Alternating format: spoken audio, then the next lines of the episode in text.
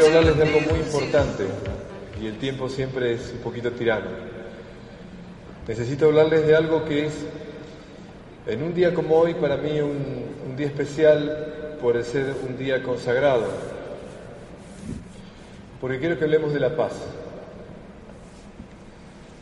Pero cuando vaya hablando y desarrollando lo que es la paz, lo que más me importa es que salgamos de la idea de la paz como no conflicto. Y entender algo, ¿por qué hablo de esto aquí? ¿Por qué en este lugar, en la actividad que hacemos? Ayer hablé del paso del ego a la, a la conciencia. No es posible vivir en la conciencia. No es posible si no tengo paz interior. La paz es la clave de una vida interior fuerte y de vínculos sanos con los otros. Todo lo que dije ayer se puede resumir en esta idea. Sin paz no puedo construir vínculos sanos, ni en lo afectivo ni en lo empresarial. Si no tengo paz, mi mirada lo dice, porque los ojos son la, ventana del alma. Entonces cuando no hay paz adentro mío, mi mirada lo expresa. Y cuando uno hace una actividad con paz interior, transmite algo. Y cuando lo que está diciendo o haciendo no es desde la paz interior, también el otro lo percibe. El que vive desde la conciencia se compromete a vivir en la paz. Y entonces tratemos de hablar de esto.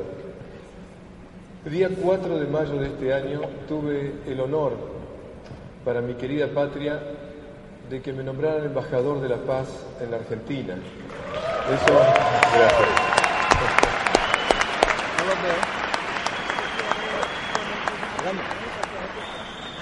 Para los que somos papás y mamás, hay cosas que valen mucho no para uno, sino para los hijos.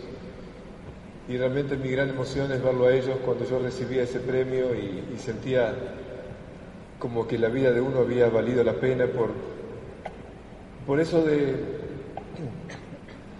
de lo que dice.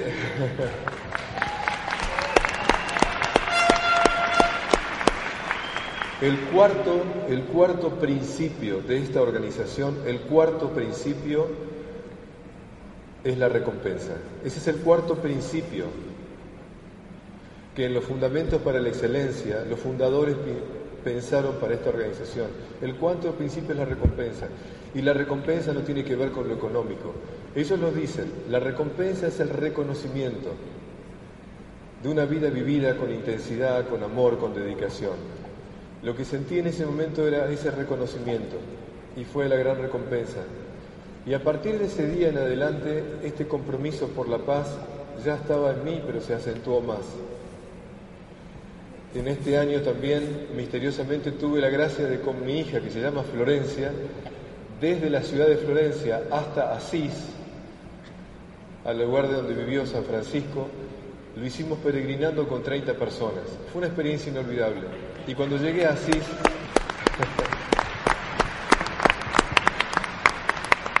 gracias. Cuando llegué a Asís con la bandera de la paz, se lo agradecí también con lágrimas. Y esto hizo que realmente sintiera que este año, para adelante, debo tratar de expresar cada vez más qué significa la paz. Entonces vamos a empezar. La paz es un estado de conciencia. Esto tiene que quedar claro. La paz es un estado de conciencia al cual hay que llegar comprometidamente.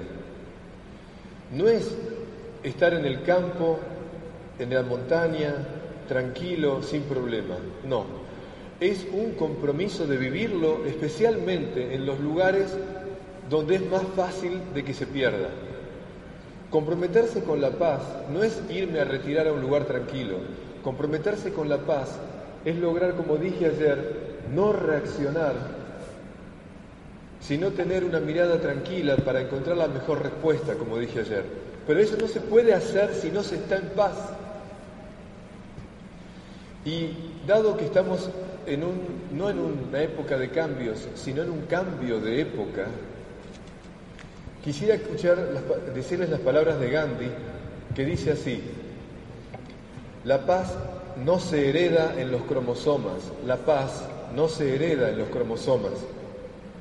Es la misión que una generación, es la misión que una generación asume sobre la siguiente. La paz no se hereda en los cromosomas, es la misión que una generación asume sobre la siguiente, de enseñarla y contagiarla. Entonces, qué oportunidad preciosa, qué es la actividad que se hace aquí, de que nosotros preparemos una época para un mundo nuevo y que entendamos que el mundo de los negocios, a pesar de la agitación, la presión, las corridas, las urgencias, a pesar de todo eso, los empresarios que se dicen diamantes y que buscan llegar a tener ese fin son personas de paz, son embajadores de paz.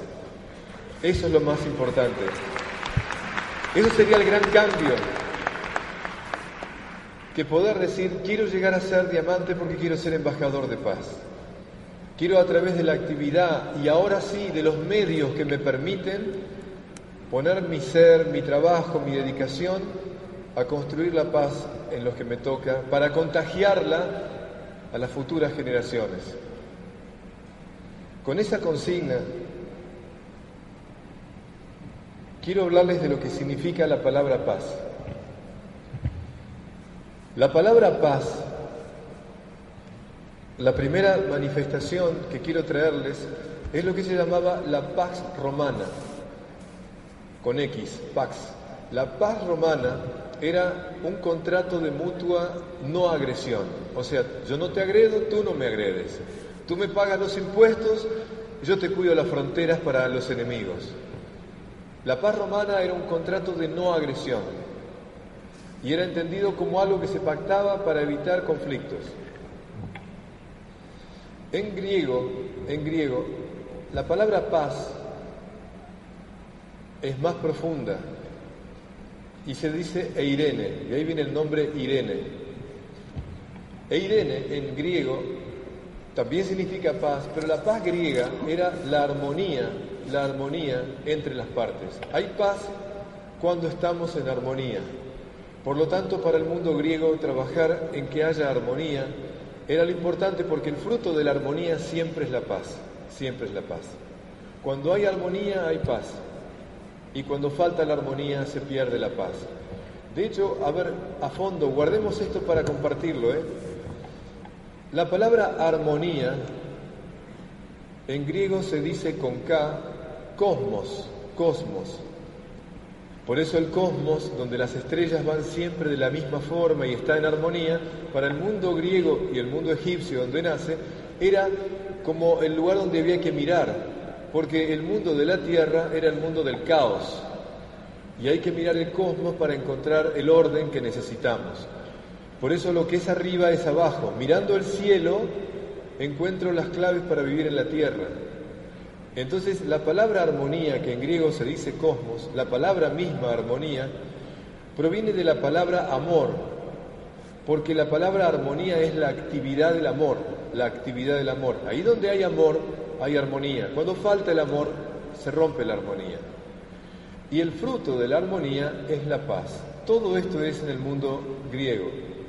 Quiere decir que para que haya paz, debo tratar de lograr vínculos en armonía. Y para lograr vínculos en armonía, yo tengo que tener en mi corazón una actitud de amor. Y aunque ya lo he repetido tantas veces, nunca viene mal. Recordemos que amar es querer el bien. Amar es querer el bien. Y el bien siempre es el desarrollo pleno de aquello que yo amo. Entonces, amar es querer el desarrollo pleno de las personas y de todos los seres que comparten mi vida. Eso es amar, querer el bien y querer el desarrollo pleno. Y atención ahora, amarme a mí mismo, amarme a mí mismo es querer mi bien. Y mi bien es mi desarrollo pleno. Por lo tanto, tenemos que saber amarnos bien a nosotros para poder así desarrollarnos plenamente. Esa es la clave. Y todo lo que decimos sobre educarnos, escucharnos y edificarnos a nosotros mismos para hacerlo después afuera, es amarse a uno mismo. Yo tengo que aprender a, tratar por todos los medios de nutrirme internamente. Eso se llama educarse. Entonces cuando yo me educo a mí, cuando yo trato de nutrirme internamente, de crecer interiormente, en mi interioridad, puedo transmitir lo que tengo, si no, no puedo dar nada. Entonces el que se ama a sí mismo busca educarse lo más que se puede. Y el que se ama a sí mismo sabe edificarse en el sentido de tener una, una autoestima sana, autoestima que siempre es dar gracias por lo que tengo y no quejarme de lo que me falta. Eso. Entonces, la persona que se edifica a sí misma es aquella que todos los días, sin compararse con nadie, dice gracias por lo que tengo, por lo que soy, por lo que la vida me dio, por lo que Dios me dio. ¿Me entienden? Eso sería edificarse a uno, edificarse a uno. Gracias. A, a ver si captan esto. Cuanto más agradecido soy, más tengo la sensación de que todo es un regalo, porque el presente es un presente. La persona que es agradecida entiende que cada cosa que ocurre ahora es un regalo. Todo, y como dije ayer, hasta lo desagradable es un regalo porque es una oportunidad para sacar lo mejor de mí. Entonces todo es un regalo, ¿sí? Y recordemos que la palabra agradecer es el agrado de ser, el agrado de ser. La persona agradecida no lo es por algo, es fundamental. La persona que es agradecida y que, repito, vive con esta actitud interior, porque se edifica a sí misma dando gracias todos los días, sintiendo esa alegría de hacerlo, esa persona tiene paz interior, y siente las ganas de hacerlo no por algo, sino por el solo hecho del don de existir. Con lo cual, el amor crea armonía y el fruto de la armonía es la paz. Y todo esto es el concepto griego. Vamos más atrás. Vamos a otra tradición que muchos conocemos. Y es la tradición, la tradición hebrea. En la tradición hebrea, el saludo hebreo es la palabra shalom. Y la palabra shalom significa paz. Y cuando se encuentra una persona con la otra, se saluda diciendo shalom, o sea, que tengas paz. Me resulta más bonito que esto de hola, ¿qué tal? ¿Cómo te va? ¿Qué decís? Y acá andamos. ¿Qué quiere que te diga? Lo nuestro es bastante emocional, ¿me siguen? ¿Cómo estás? ¿Bien o mal? Y más o menos. ¿Me entiendes? Es así. Y si uno va a Buenos Aires, donde el mundo porteño es bastante pesimista, nadie te va a decir bien. Y aquí estoy. ¿Cómo ¿Qué crees que te cuente? ¿Qué, ¿Que te cuente? Es lamentable. Nuestra zona porteña está llena de esa, esa zona de tango, de melodrama, ¿me entienden? Un poquito de melodrama, eso es típico nuestro. Por eso las telenovelas argentinas van por todo el mundo, ¿me entienden? Porque son bien dramáticas, bien así. Pero no solamente Argentina, sino Colombia y otros lugares, ¿eh? no solamente nosotros. O sea, bien melodramáticamente. Nuestros saludos son melodramáticos. Y la persona hace esfuerzo para decir bien, ¿cómo estás? Bien, bien, pero adentro digo, si le cuento, si le cuento. Entonces, ese es el saludo. Miren cómo, qué distinto suena esto, ¿eh? Shalom, que tengas paz. Pero quiero ir más a fondo, miren esto. La palabra shalom, que significa paz, es fruto de algo importante es fruto de una persona que es plena en sí misma. ¿Por qué? Porque la palabra shalom y la palabra shalem son equivalentes. Las vocales a veces no se escriben, solamente las consonantes. Entonces shalom y shalem es lo mismo escrito en, en las consonantes. Entonces significa lo siguiente, shalom significa paz y shalem significa plenitud, plenitud. No hay shalom sin shalem. Y no hay shalem sin shalom. No hay paz sin plenitud interior y no hay plenitud interior sin paz. Por eso para el mundo hebreo, al decirte al otro shalom, estoy diciendo que seas una persona plena para tener paz. Que suena lindo, ¿no es cierto? Entonces, Gracias. No hay shalom sin shalem. De ahí viene la palabra Yerushalem, que es Jerusalén, la ciudad de la paz. Bueno, la verdad que es un lindo nombre, la realidad es distinta, pero de eso se trata. De eso se trata. Que nosotros vivamos en shalem para tener shalom. Que nosotros vivamos en plenitud. Pero la pregunta, ahora ya todos lo saben, ¿cómo uno vive en plenitud? Uno vive en plenitud cuando lo que piensa y siente es lo que hace. Uno es pleno cuando es congruente buscando el bien. La plenitud del ser humano es cuando la persona lo que piensa es lo que siente y lo que hace y dice, buscando la armonía propia y la armonía de todos. Entonces eso es, ser pleno. Uno es pleno cuando mis palabras, mis palabras salen de un corazón y de una mente que siempre busca el bien y la armonía. Cuando mis palabras, mis palabras, no están acordes a lo que pienso y siento profundamente, soy incongruente, soy incoherente. Miren, para llegar al éxito que uno aspira en cualquier cosa de la vida, si uno no puede ser congruente, si yo sé que esto no lo debo decir y lo digo, si yo sé que esto es una debilidad y lo hago, si yo sé que esto no es lo mejor para mí y lo hago, si yo sé eso y lo hago, esa incongruencia jamás te va a llevar al éxito que quieras como persona o como profesional. Por eso, ayer lo dije, el enemigo que nos puede alejar de nuestro anhelo de llegar a diamante es el egoísmo. Y el egoísmo es cuando reina el ego en mi vida, ¿me siguen?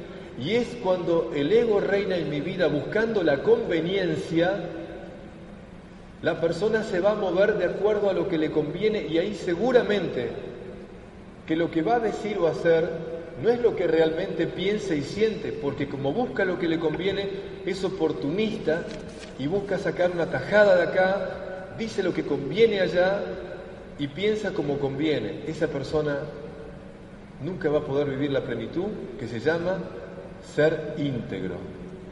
Entonces la integridad, la integridad es propio de una persona congruente.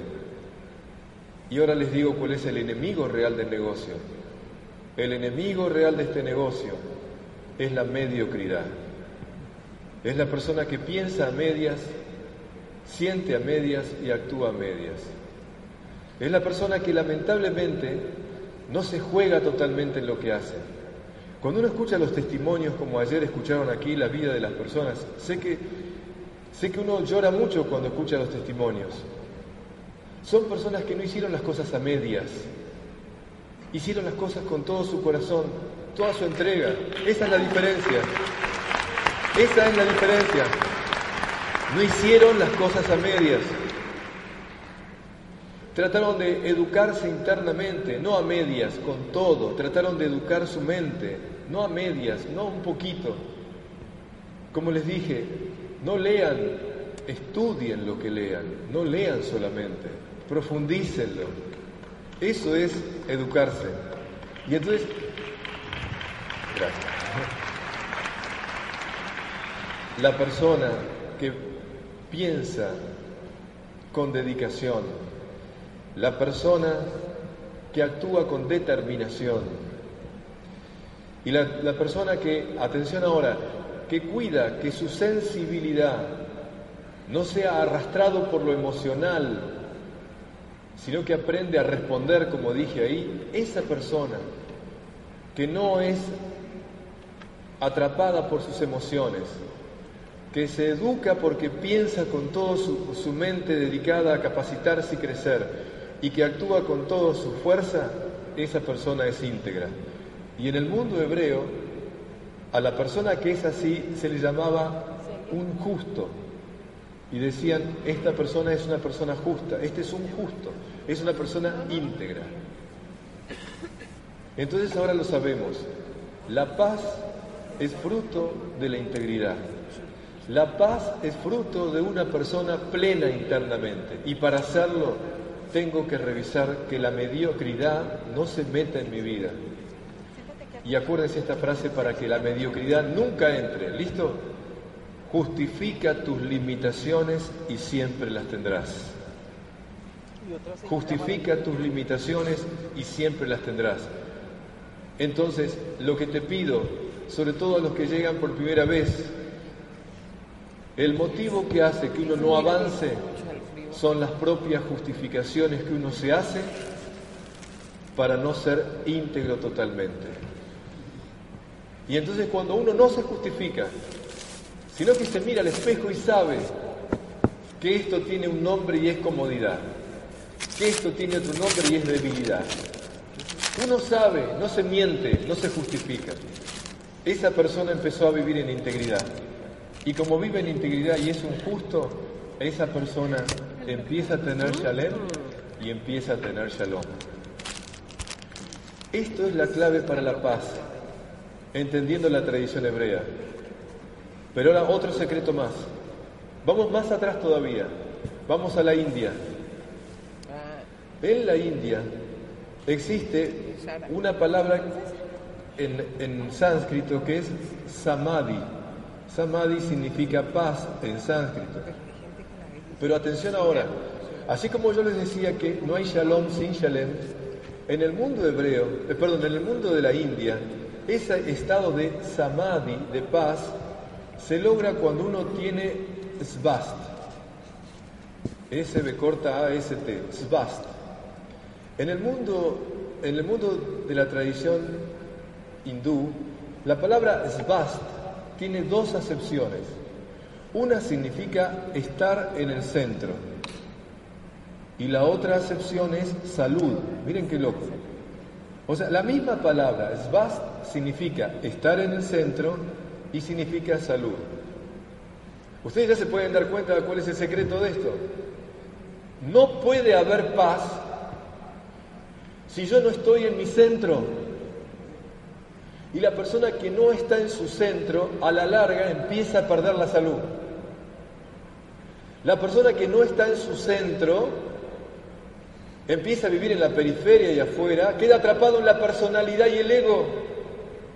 Y cuando empieza uno a vivir para afuera porque perdió su centro, no tiene paz. Y esa persona atrapada en, la agitación de lo accidental se olvida de lo esencial.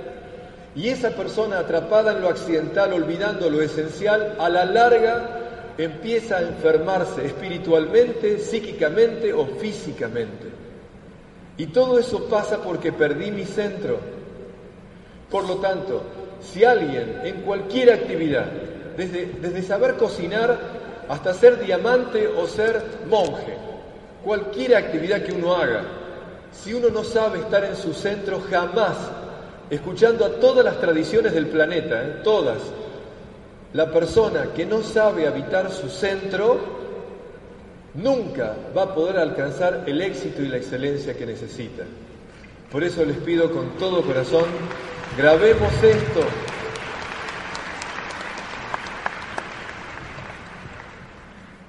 Este es el secreto máximo.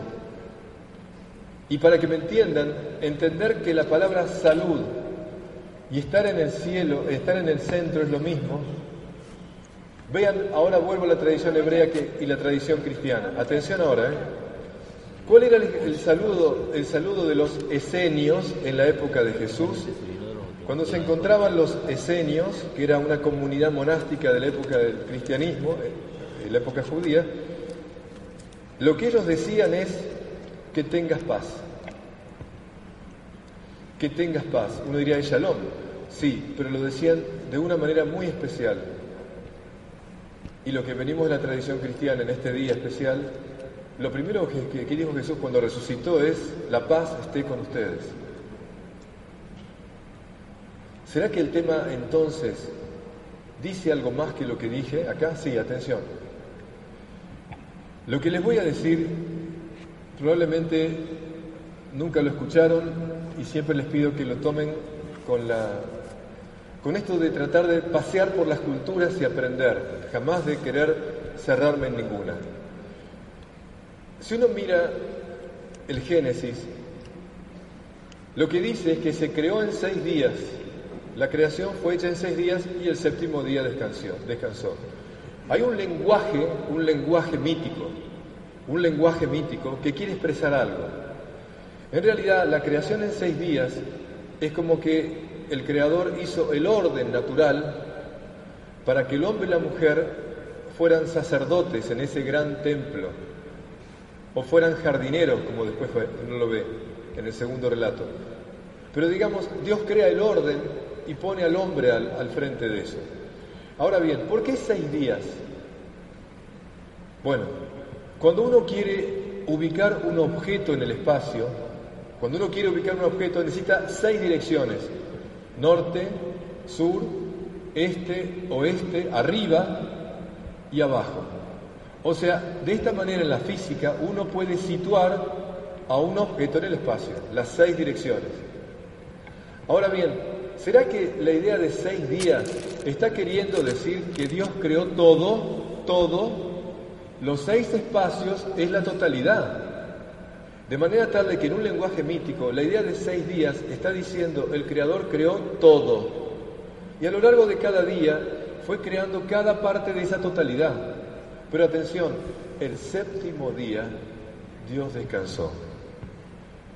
¿Dónde está el séptimo día? El séptimo día está acá, en el centro. El séptimo día es el centro.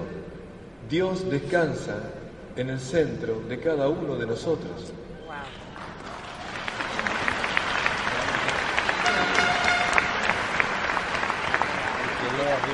Más aún, Dios descansa en el centro de cada ser. Y por eso debo tratar con dignidad a cada uno de los seres, porque ahí está Dios descansando. Esa es la idea. Y eso se llama, gracias, y eso se llama la conciencia sagrada de la vida. La conciencia de que todo tiene su dignidad. Y a cada cosa la debo tratar con el respeto y la dignidad que se merece, porque ahí está Dios descansando. Dios descansa en el centro de todos los seres. Y escuchen esta frase, no la van a copiar porque es larga, pero la van a poder recordar. En la tradición de la India, los Upanishad es un libro antiguo de la India, como los salmos en la tradición hebrea. Las Upanishad son poesías que se cantaban. Una de ellas decía esta frase, Dios, Dios habita en el centro de todos los seres, duerme en cada piedra, se despierta en cada planta, se mueve en cada animal. Piensa en cada hombre y ama en cada ángel.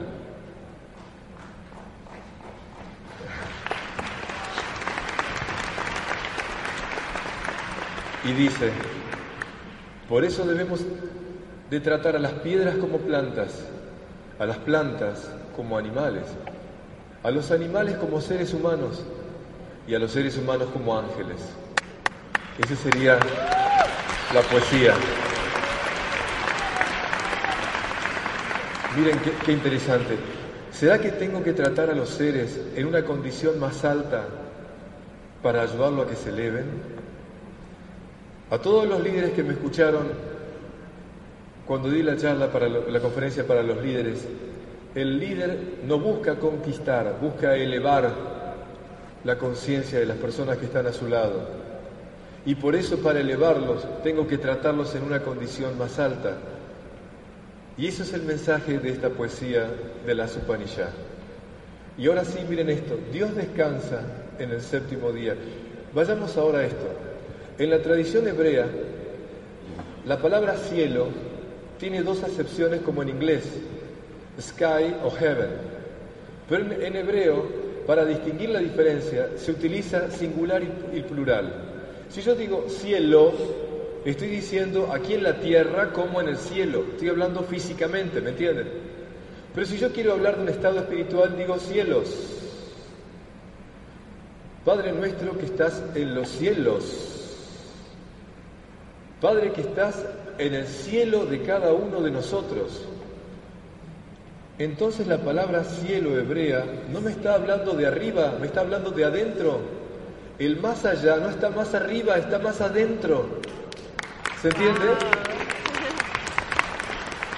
Padre nuestro que estás en el centro de cada una de las personas que estoy viendo aquí. Padre nuestro que estás en el centro de cada persona que estoy viendo aquí.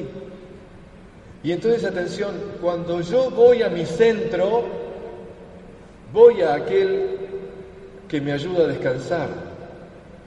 ¿Será que en el centro de nosotros está esa presencia que nos descansa y nos relaja? ¿Será que la paz entonces no es un estado, sino una presencia que me habita adentro, a la cual si me abrazo voy a poder estar en paz?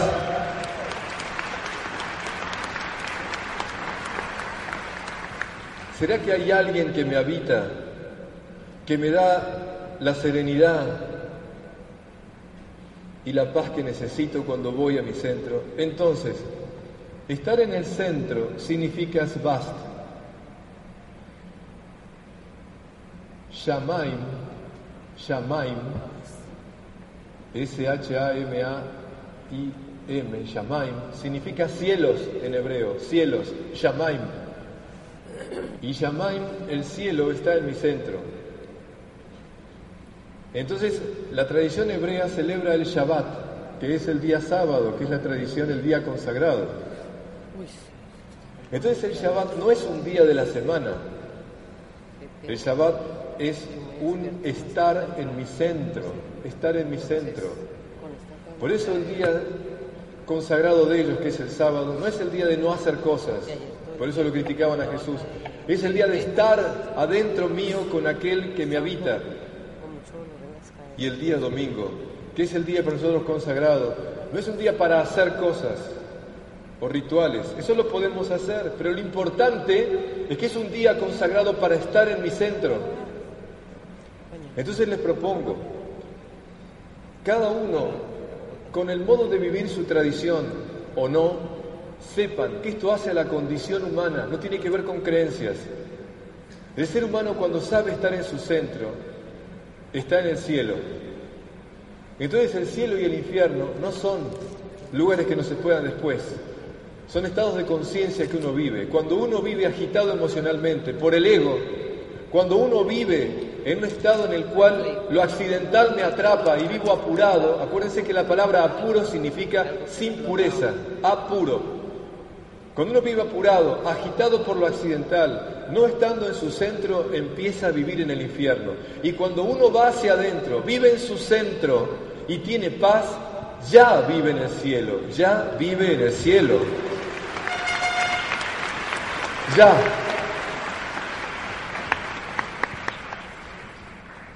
Entonces quede claro que cielo e infierno no tienen que ver con lugares de castigo o de premio, tienen que ver con estados que yo tengo y los elijo ahora. Yo puedo estar en Shamaim, puedo estar en el cielo, porque estoy en un estado de Shabbat, estoy en un estado de interioridad, porque estoy en mi centro, Zvast, porque ahí siento la plenitud, Shalem, y tengo el Shalom que necesito. Es mucho más fuerte que lo que dije antes. Entonces, conquistar la paz es ir a nuestro centro interior. Y el trabajo por hacerlo en este mundo agitado y en estas ciudades es mucho más difícil. Por eso fíjense que hay un movimiento interior que uno lo tiene o no. Fíjense que la palabra esvast, alguno lo pudo pensar, de ahí deriva la palabra esvástica, que lamentablemente lo sabemos, se transformó en un símbolo de una ideología. Pero la palabra esvástica, en el sentido más profundo de la palabra, significa el movimiento de la vida. Que una ideología la haya mal usado, no hay que perder la riqueza. Y lo voy a poner de esta manera para que les quede, miren, para que no quede tan fea cuando lo hacemos de la manera que ya conocemos, ¿no? Y entonces es algo que va girando, ¿ven? Y de hecho este es el movimiento de la esvástica. ¿Qué significa la esvástica? El movimiento de la vida, el movimiento de la vida. Eso significa que cuando estoy en mi centro, me estoy moviendo a favor de la vida. Y cuando pierdo mi centro, me estoy muriendo. vida y muerte no tiene, no tiene que ver tampoco con un tema físico. La persona que vive en el ego, la persona que elige el no amor, la persona que elige vivir para afuera, envejece y muere. La persona que vive en su centro, que ya vive en su cielo, la persona que siente el movimiento de la vida interior, esa persona podrá envejecer físicamente, pero su mente, su corazón y su espíritu no envejecen, no envejecen. Y no es un tema de vitaminas, ¿eh? No es un tema de vitaminas, ¿eh? No envejecen. Cuando alguien me, me y me dice, ¿estás más joven, Roberto? Bueno, yo me pongo contento, le juro. Pero no es un tema de que hice mucha musculatura con un gimnasio. Es que estoy más enamorado de la vida. Eso es lo que me hace más joven, le juro, de todo corazón. Me estoy más enamorando de la vida. Cuando se me acercan algunas personas a sacarse fotos, me encanta porque miro los ojos. Y lo que más me encanta es cuando se acercan personas mayores. Y con ese fueguito de los ojos, con la gratitud de estar conmigo un minuto, un instante, las miro y digo, qué lindo. Se nota que tienen esvástica, tienen el movimiento de la vida. Y la juventud o la vejez no tiene nada que ver con la piel, tiene que ver con un estado del alma, y cuando uno elige esto, está eligiendo la juventud para siempre. Eso es así.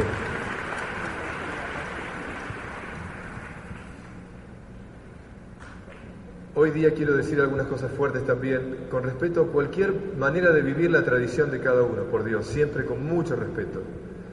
En mi tradición, la séptima bienaventuranza de Jesús dice esto, bienaventurados los que trabajan por la paz, porque serán llamados hijos de Dios.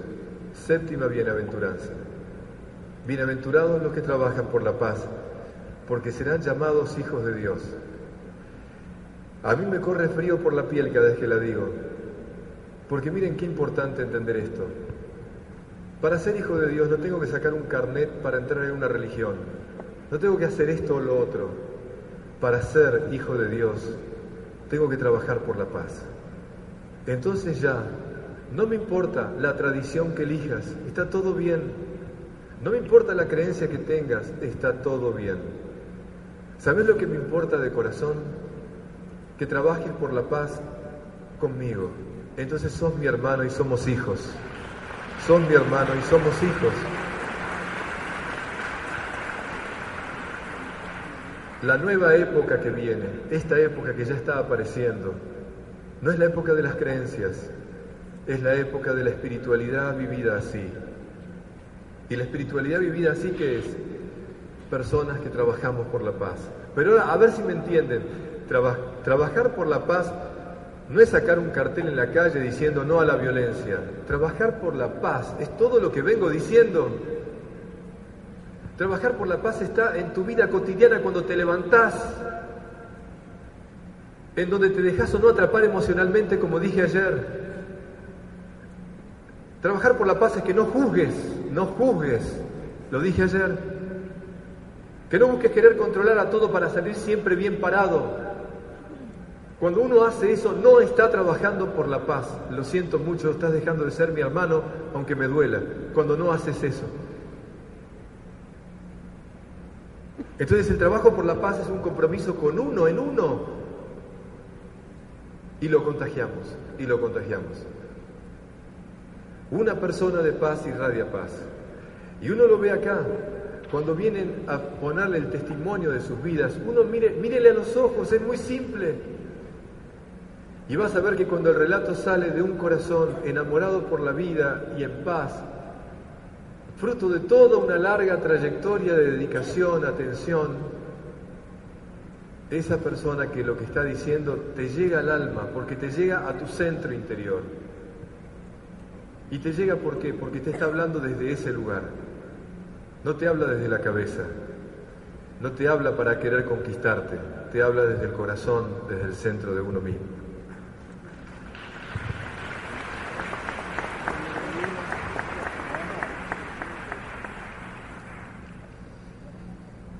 Y entonces sí, cuando uno logra esto, cuando uno logra este estado de paz, anoten todos eh, para que quede grabado, cuando uno logra esto, tiene un efecto, un efecto en uno y un efecto hacia los otros. Por favor, esto medítenlo después, eh, porque el tiempo siempre es breve. La pregunta sería, cuando uno está en paz, ¿qué efectos me produce a mí la paz? Y cada uno evalúese, por favor. Cuando uno está en paz, puede poner la mente en silencio. Si no, no hay paz. Mejor dicho, no puedo hacer silencio en mi mente si no está en paz mi, mi interior, si no estoy ahí en mi cielo personal. Cuando estoy en mi centro, cuando estoy en mi cielo interior, puedo estar en paz. Y eso me da hacer que mi, mi mente se silencie. Cuando uno está ahí, tiene equilibrio en lo emocional, área del corazón. En la tradición cristiana se llama mansedumbre. ¿Qué es la mansedumbre? Es un estado de quietud emocional, no de agitación emocional. La paz me da equilibrio en lo emocional, silencio en lo mental, y ese mismo estado de paz, atención, esta parte, bueno, lo acabo de decir, lo que produce es atención. Ahí está. Cuando uno está en paz, adentro, no está con la mente agitada ni con el, estado emocional, cuando te miro, te miro, cuando te escucho, te escucho, cuando estoy, estoy, cuando te abrazo, te abrazo. Cuando uno no está en paz adentro, te abraza pensando en cualquier cosa, te habla pensando en otra cosa, se olvida al instante lo que te preguntó, lo que está hablando, porque no está, no está, no está. Un líder lo sabe esto hacia los otros. Yo cuando te miro, te miro, cuando estoy con todo mi ser atento aquí. Pero ¿cómo voy a estar atento aquí si adentro mío no hay paz? Si estoy agitado emocionalmente o mentalmente, Estoy haciendo que te escuche, pero no te estoy escuchando. Y para poner casos familiares así se ríen. Es el esposo que está mirando televisión y viene la mujer a hablarle y dice, mira, te tengo que hablar, hablame, yo miro tele, yo te escucho, ¿eh? yo te escucho, vos seguí hablando que yo te estoy escuchando, dale, dale, contame. Patético, ¿me entienden? Patético, no le está escuchando nada. Es la madre que está lavando o haciendo cosas en la casa, la hija le dice, mamá, quiero hablar con vos, dale, hablame, mientras yo hago esto, hablame. ¿Cómo mientras hago esto, hablame? No, hija mía, vamos, caminemos un rato y me contás. No se habla al paso. No se está con el otro al paso. Hay gente que te da un beso que parece que ni te toca la mejilla. Ahora, ¿qué tal? ¿Cómo te va? Y sigue corriendo. Es patético. No, saludame, abrazame, dame un beso, no hagas como si. Es fácil.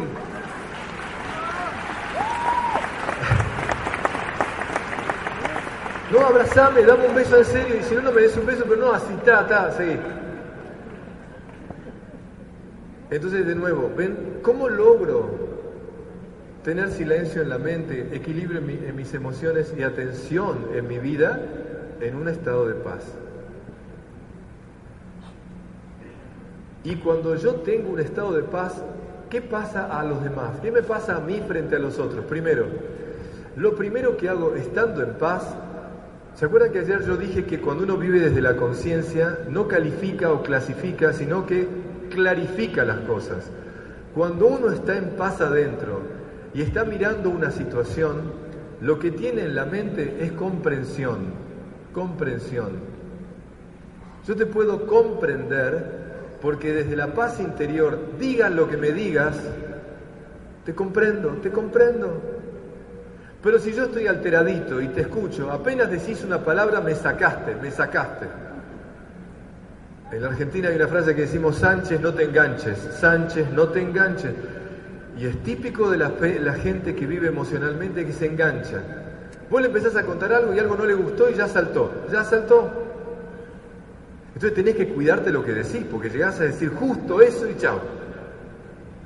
No, cuando uno está en paz, tiene esa comprensión Decime lo que sea, te comprendo, tranquilo. La comprensión hacia el otro es fruto de una persona que tiene el corazón en paz. Y cuando uno tiene el corazón en paz puede comprender con la mente y puede en el área del corazón tener compasión.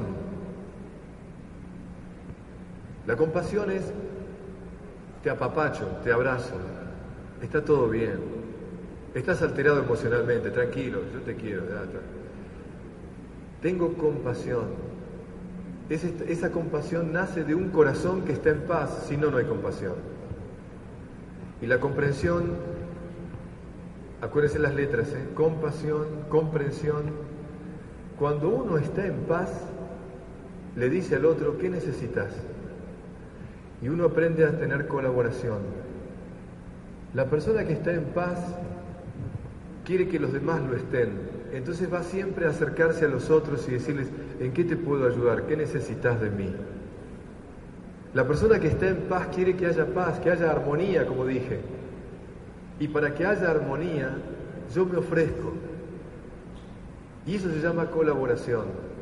La persona que está en el ego está tan preocupada por conseguir sus beneficios, con miedo a que alguien le gane, etcétera, etcétera. Esa persona así no tiene tiempo para colaborar con el otro. Que se le arregle el otro, yo me la arreglo solo, alguien me va a dar algo a mí, no. Entonces que el otro se arregle solo. Pero si yo pienso desde, desde un corazón en paz que está en el cielo interior, esa persona quiere que haya también paz afuera y va a tener ese espíritu de colaboración. Entonces ahora sí, cuando pensemos en ser diamantes, no en llegar a, en ser diamantes, ahora se requiere que me, dé cuenta qué nivel de comprensión tengo de los otros, empezando por casa, empezando por casa.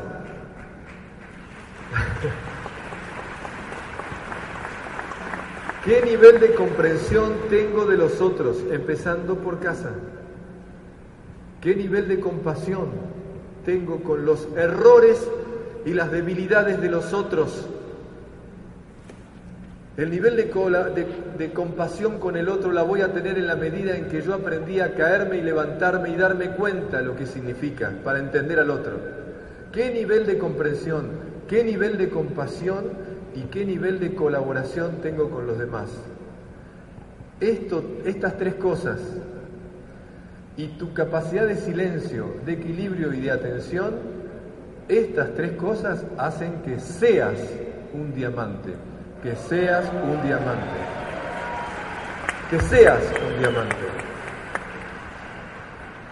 Y no me gusta crear expectativas falsas, pero el que es diamante está llamando al pin de diamante, a ver si me entienden.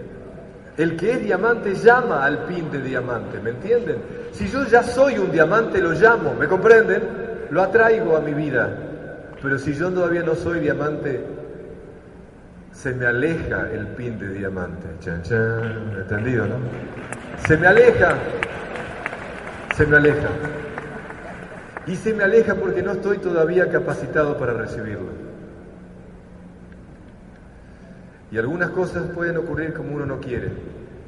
¿Qué? Que llegue al pin sin serlo. Y eso tiene sus consecuencias. Pero no pensemos en eso, pensemos en positivo. Con lo cual, si uno entendió esto,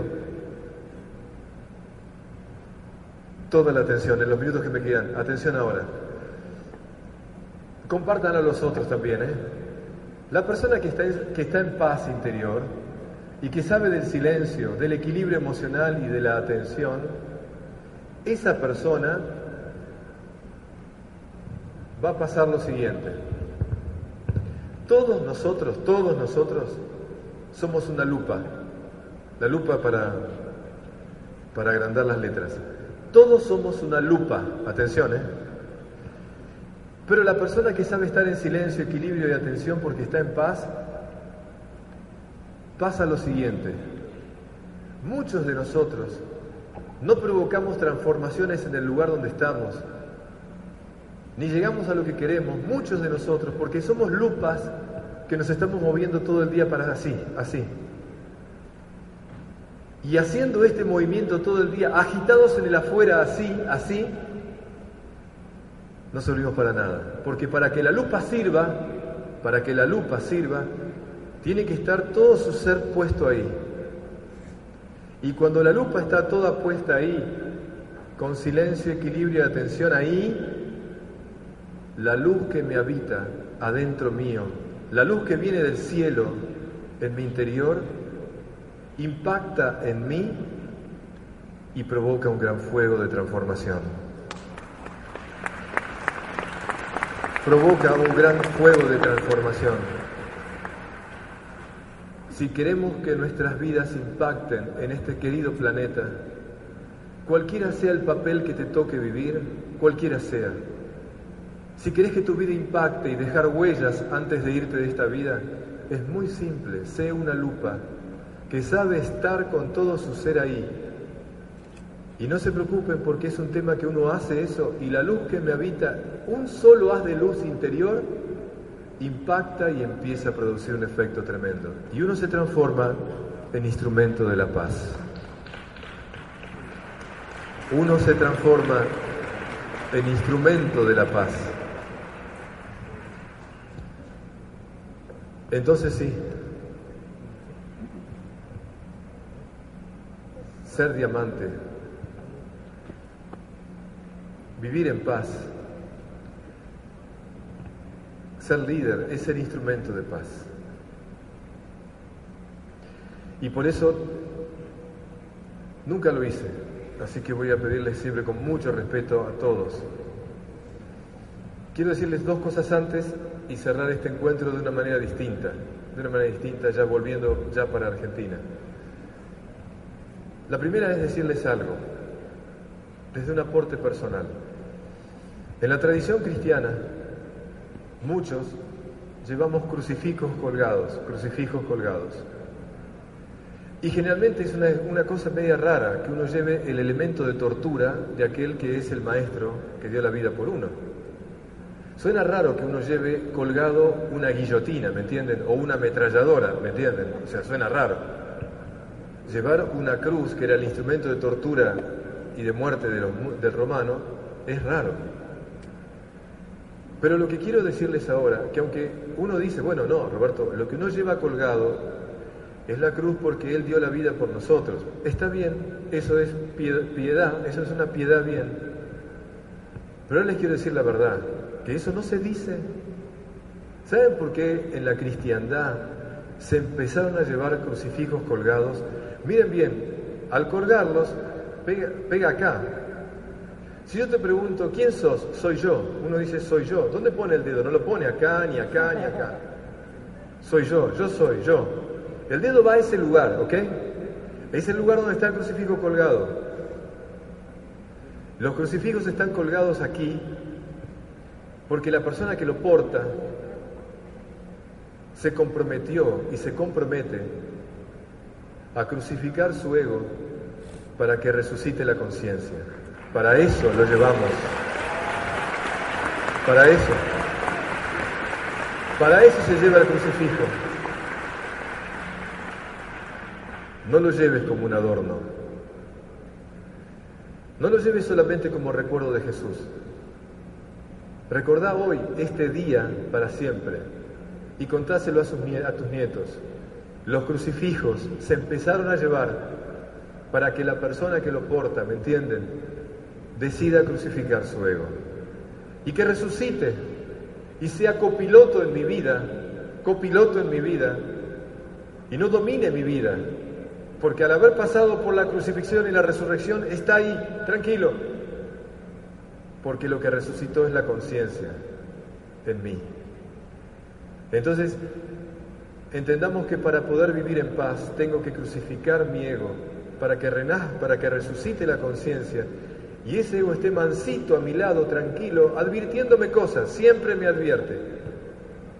Pero lo escucho cuando yo, yo quiero escucharlo. Y no deje, no deja que me atrape emocionalmente, que me lleve a juzgar y que quiera tener todo controlado para mi bien, para mi beneficio. Entendiendo esto ahora sí, dos cosas. Primero quiero terminar con un cuento y después decirles algo.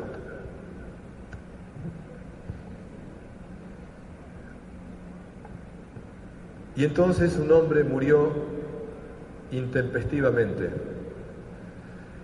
Al darse cuenta vio que se acercaba Dios, quien llevaba una maleta consigo, y le dijo, bien hijo mío, es hora de irnos. El hombre asombrado le preguntó a Dios, ¿yo tan pronto tenía tantos planes? Lo siento, hijo mío, pero es el momento de tu partida. Y entonces le pregunta a Dios, ¿y qué traes en esa maleta, Dios mío? Tus pertenencias. ¿Mis pertenencias? Es decir, son mis cosas, mis ropas, mi dinero. No lo siento, hijo. Las cosas materiales que tenías nunca te pertenecieron. Eran de la tierra. Ah, entonces traes mis recuerdos. Lo siento, hijo. Esos ya no vienen contigo. Nunca te pertenecieron. Eran del tiempo. Ah, entonces traes mis talentos. Lo siento, hijo, pero esos nunca te pertenecieron. Eran de las circunstancias de la vida. Entonces traes a mis amigos, a mis familiares. Lo siento, hijo mío, pero ellos también nunca te pertenecieron. Eran del camino de la vida. Entonces traes a mi mujer y mis hijos. Lo siento, hijo, ellos nunca te pertenecieron. Eran de tu corazón. Entonces, entonces traes a mi cuerpo. Lo siento, hijo, eso nunca te perteneció. Eso era polvo de la tierra. Entonces traes a mi alma. Lo siento, hijo, pero ella nunca te perteneció. Era mía. Entonces el hombre se llenó de miedo y arrebató a Dios la maleta y al abrirla se dio cuenta que estaba vacía y con lágrimas de desamparo le preguntó a Dios, ¿entonces nunca tuve nada? Hijo mío, cada uno de los momentos que viviste fueron solo tuyos. Tu única riqueza es el bien que has hecho en tu vida y esa riqueza queda en todos los que la han recibido.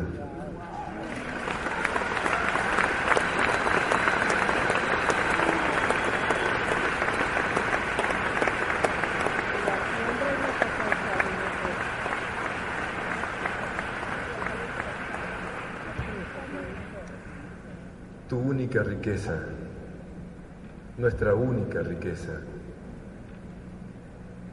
es el bien que hacemos en la vida. La única riqueza es el bien que hacemos en la vida. Y esa se queda acá. Y ese bien que hacemos en la vida es realmente la única riqueza. Todas las demás riquezas materiales son un medio para esa riqueza. Y entonces, cuando nos volvamos a encontrar, sé que va a haber muchas más personas, pero cada persona que llegue aquí, que escuche atentamente, que la gente que está aquí entiende, entiende que la única riqueza es el bien que puede hacer con todo lo que va a ganar a través de todo lo que hace. Y entonces la persona que llega va a quedar medio loca, va a decir, ¿cómo están haciendo esto? Sí, acá entendemos que el dinero es un medio, no un fin. Acá entendemos que todo es un medio para el único fin, que es que nos muramos ricos. Acá todos queremos morirnos ricos. ¿Pero ricos de qué? En el bien que pudimos hacer a través de todas las oportunidades que podemos dar a los otros. Esa es nuestra riqueza. Esa es nuestra riqueza. Esa es nuestra riqueza. Entonces, para terminar, siempre con el tremendo respeto a todos, por favor, y como una manera de cerrar este 2012, que es tan fuerte para mí, con todo lo que significa planetariamente, en esta nueva época que viene, yo creo que va a haber una oración que no va a pertenecer a una tradición, que va a ser de la conciencia colectiva del planeta. Y esa oración, si me permiten, al que quiera, por supuesto, por supuesto al que quiera, repita conmigo cada frase que digo, porque en cada frase vamos a pedir por nosotros por todos nosotros y por toda la humanidad. Entonces, que esta, esta oración, repito, que es de la conciencia colectiva y la conciencia sagrada del planeta, sea verdad. Que todos seamos instrumentos de paz. Por eso San Francisco de Asís nos regaló esta oración y delante de su presencia espiritual y del cielo interior de nosotros, los que quieran acompáñenme. Señor, haz de nosotros un instrumento de tu paz.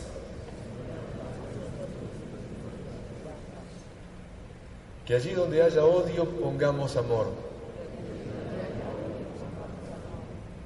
Que allí donde haya ofensa pongamos perdón.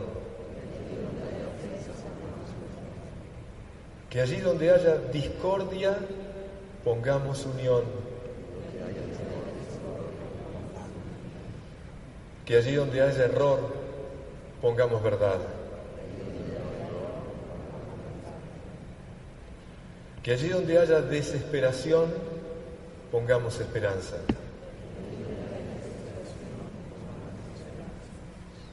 Que allí donde haya tristeza pongamos alegría. Que allí donde haya tiniebla pongamos la luz. Que no busquemos tanto ser consolados como consolar.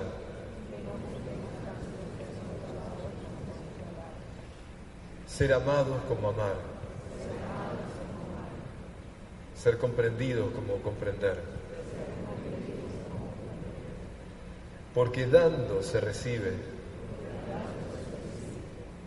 Olvidándose se encuentra. Perdonando se es perdonado. Y muriendo se resucita a la vida eterna.